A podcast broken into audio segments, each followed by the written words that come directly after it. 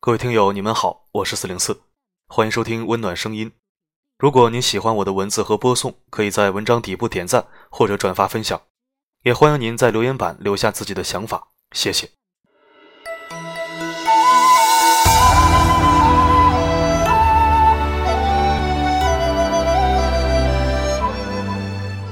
昨天有一位浙江慈溪的好友给我发来一段话：董岸有邻王继，王继恨董，董岸不在家，王继闯董家，凶残辱董母，董岸恨。不久，母亲含恨亡故，董岸悲愤交加，伺机杀仇人以祭奠。办完丧事，董去官府自首。汉和帝之后下诏，释其罪，且经一刑，诏拜郎官。董岸未应，但孝行传遍全国。大隐溪因此改名慈溪，建县的时候，人们就以慈溪做了县名，也就是今天的慈溪市。我一时半会儿还没反应过来，后来才想起来，我这位朋友就是慈溪人。翻了一下史料，确有其事。这位董孝子为母报仇后被关押。要说古代的皇帝真是够操心的，这点事儿也给知道了。可能也是忠臣比较多，大事小事都不敢隐瞒圣上。汉和帝知道了此事，不仅感佩孝心。宽恕了罪责，还授他官职，并且还表示应该让其海内闻名，昭然千秋。看见了吗？赐死如母者，皇帝亲自帮你打广告，让你名垂青史，享誉千秋。哦，对了，这位董孝子的祖宗就是有名的大儒董仲舒。虽然是名臣之后，但是过了二百来年，家族早就破败了。据说当时董岸穷得连地都没得种，就因为为母报仇，直接又光宗耀祖了。怎么着？赐死如母者没有无妻，不仅无罪，还加官进爵了。顿时觉得“犯我强汉者，虽远必诛”这句话只能适合放在大汉朝，其他朝代真心不配。这就是我声嘶力竭的呐喊“理智爱国论”的一部分。强大不是吹出来的牛逼，而是善待自己的同胞。强汉一朝还有一个孝子无罪案。说有一位叫陆之的县令，因斩杀了一个复仇杀人的孝子，而被上级下令吃杀。吃杀就是清宫剧里的杖毙，也就是乱棍打死，以泄孝子冤魂。这两个案例说明，在汉朝，合情合理替父母报仇，不仅无罪，还美名远扬。倘若官吏判杀了复仇孝子，还会被治以死罪。亘古以来，赐死乳母者绝非个例。查了几个小时的文献资料，我筛选出了一些比较典型的案例。那么，类似于欢案这样的事情，如果发生在古代，会是怎样的结局呢？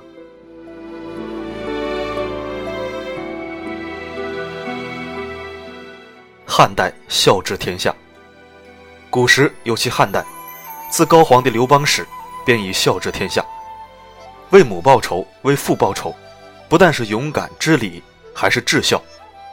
所以，我们耳边会隐约响起一句话：“某某举孝廉入仕。”随手翻阅典籍，温故知新。《礼记》有云：“父之仇，夫与共戴天。”《春秋公羊传》也有铭文：“子不复仇，非子也。”近代乐曲《独鹿篇》记载：“父冤不报，欲活何为？”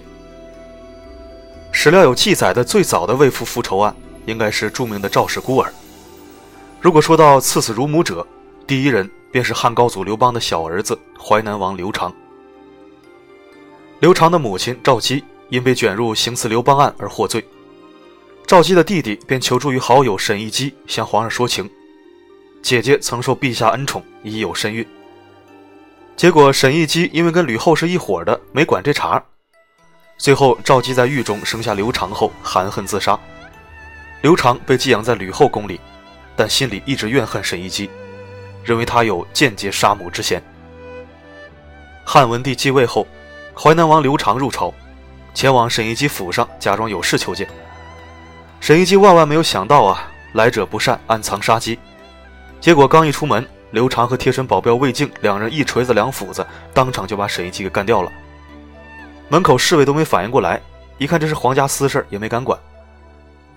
事后，刘长快马飞奔进宫，光着膀子向汉文帝请罪。我为天下人杀死了危害社稷的贼臣辟阳侯，为母亲报了仇，特来向陛下请罪，听从发落。汉文帝是个好皇帝啊，一看刘长杀人原因竟然是为了给自己母亲报仇，再说死者不能复生，结果当场宣布不予治罪。东汉年间，有一个人的父亲被侮辱了，结果一怒之下杀了辱父者，官府扣押杀人者上奏朝廷，汉章帝刘达听闻大怒，不仅废除了为父报仇者的死刑，还立了法，称作轻武法。后来到汉和帝时代。大臣张敏两次上书废除轻武法，被准奏，但是轻武法名亡实存，说白了就是看起来是废除了，但是对于为父母报仇的杀人者依然是从轻发落。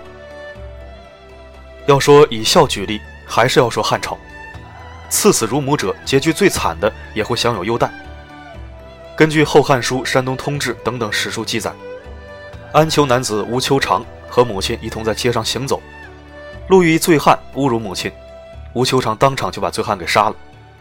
被逮捕后，当地县令吴佑说：“子见母辱，人情所耻，但是白日杀人，涉辱非义，行辱不忍。”得知吴秋长还没有儿子后，吴佑让吴秋长与妻子在狱中同住，直到其妻子怀孕再做判决。吴秋长对吴大人的优待感激不已，最后选择自杀谢罪，还让儿子取名为吴生。认吴佑为义父。东汉有一哥们更牛，名叫杨球，也是有名的刺死乳母者，只不过此人有些偏激，有些极端。《后汉书·酷吏传》记载，白话文翻译过来，大概剧情就是：郡里有位官员侮辱了杨球的母亲，于是乎，这位兄台纠集了几十名后生，给这个官吏来了个灭门，全家老小一个没留。怎么样，够狠吧？杨球不仅没有判死刑。反而因此出名了，还被当地举荐为孝廉，补任尚书侍郎。这人办事太极端，上面处理的也很极端，一言不合就出名，一言不合就封官。在大汉朝，好端端的活人你不做，你偏偏要侮人家母亲，结果自己惨死不说，替天行道的孝子还能出名做官，你这不是属于自己活够了奉献社会呢吗？赐死辱父者也有极端案例。比如魏汤复仇案，宋代百科全书《太平御览》中记载了这样一则孝子传：有一个叫魏汤的少年，与父亲相依为命。有一次，父亲被恶霸殴打，魏汤自知敌不过，只能连连磕头求饶。好在有路人相助，父子俩才没被打死。后来，魏汤一直忍着仇恨，直到老父寿终正寝，才开始实施报仇计划。最终，提着当年那个恶霸的脑袋，祭奠了老父亡魂。为汤复仇的故事不胫而走，被传为佳话，还被刻在了当地山东嘉祥县武士祠的画像砖上。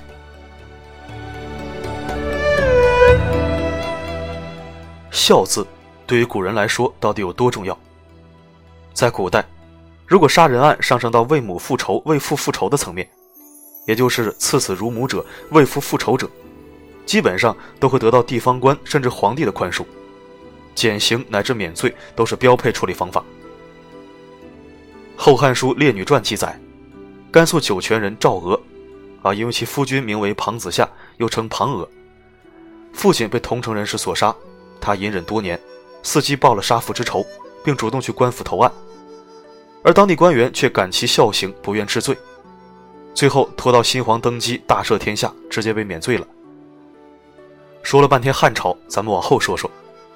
隋末唐初有姐妹三人，父亲被人所杀，发誓复仇未报绝不出嫁。姐妹仨手刃杀父仇人后，一起去自首，争相揽罪，判官无法作出判定。后来事情传到唐高祖李渊耳朵里，又是感其孝行，赦免了三姐妹。后来没过多久，又有两姐妹为父报仇，也免于罪罚。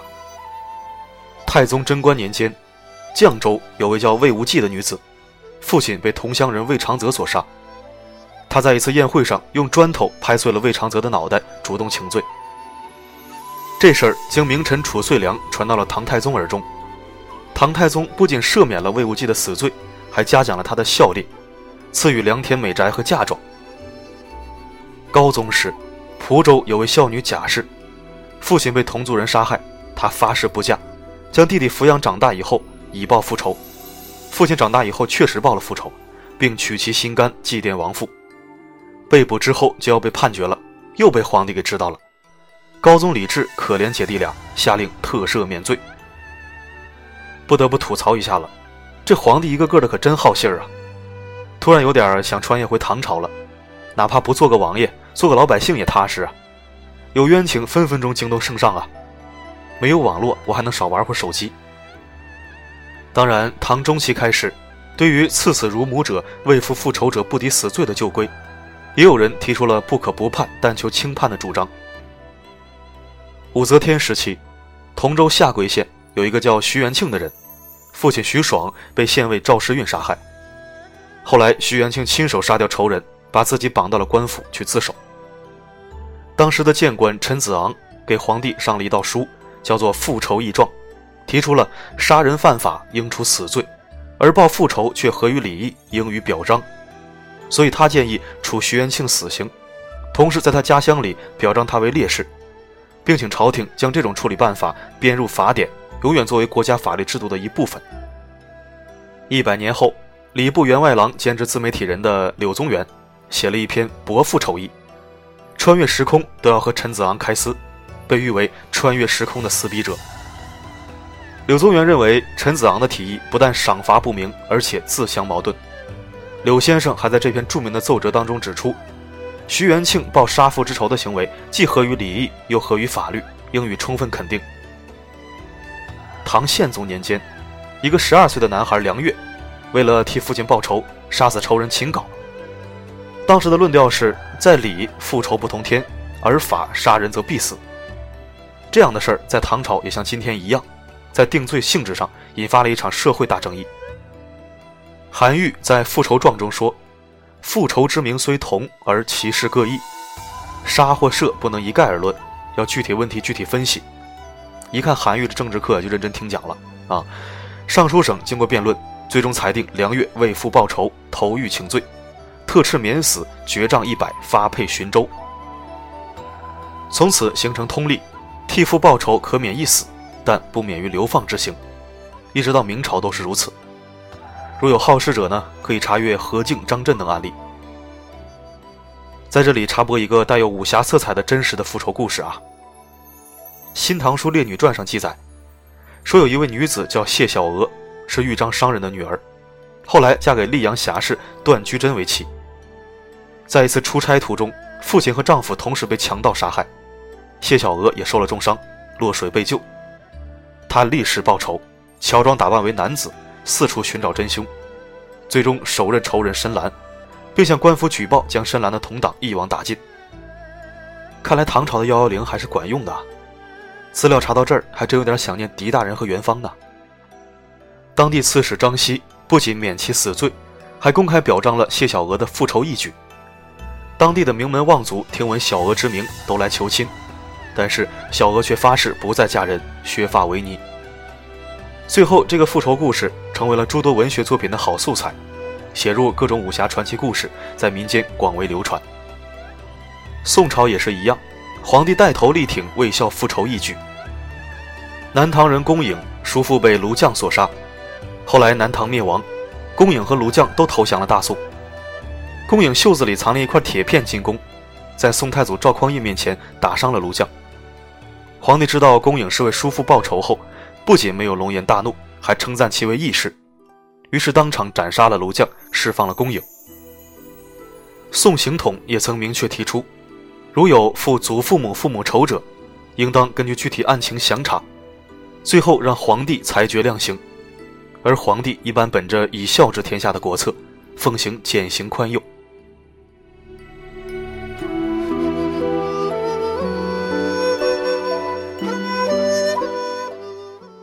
以孝为先，明清也多免死罪。明代富平人李忍家境贫寒，但很孝顺，也曾赐死如母者。史书上说他惹上官司，县里有个叫罗武珠的衙役，素来横行霸道，抓不到李忍，就把其母亲给绑了游街，还将绳子从李忍母亲的裙下穿过，以此羞辱。这个就有点类似于今天的余欢案了，有点性羞辱的意味。李忍大怒，如此乳母不共戴天呐，就把罗武给暗自捕杀了，还是虐死的，最后自首。县官依法处置，又敬重他的孝行，最终改死刑为流放。这是来自于陕西通志富平县志。嘉靖中叶，有一位赐死乳母者，山西人崔启。据史书记载，十四岁时，崔启的父亲与邻家女子魏氏私通，母亲被驱逐羞辱。崔启愤而手刃了魏氏。嘉靖皇帝知道此事后，觉得这小伙不错，年纪轻轻，为了孝义快意恩仇，就免其死罪，判劳改三年。时代该演进到满清了，《清史稿》记载。江南丹阳人黄元洪、黄福元兄弟，父亲黄国相被同乡于祥请的黑社会团伙捆绑沉江而死。两兄弟长大以后，策划将于祥杀死，随后自首。官府最终将哥哥下狱，弟弟免罪。第二年，哥哥黄元宏被特赦免罪，出家为僧。由此可见，在古代，为父复仇者、赐死乳母者，不但不该杀。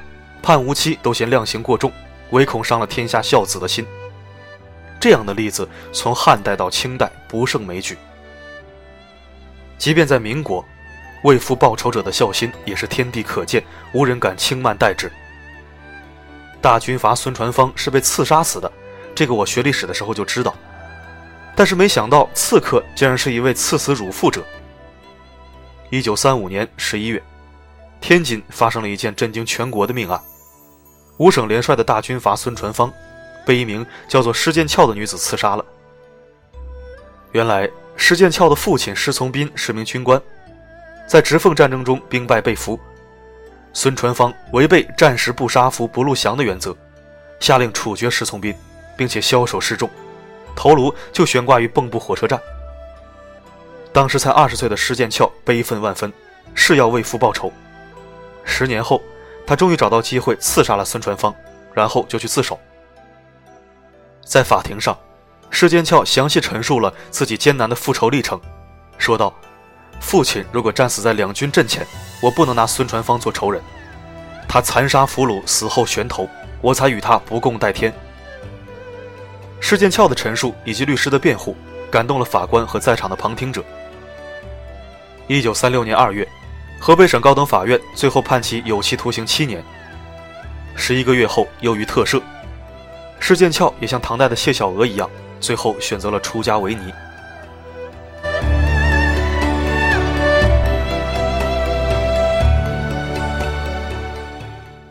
查了那么多资料，举了这么多例子，不为别的，我就想知道我们的社会到底是倒退了还是进步了。话多无益，大家都懂。我就想看看当世的刺死乳母者会是何等结局。群众眼睛聋，耳朵瞎，脑袋可不瘸呀。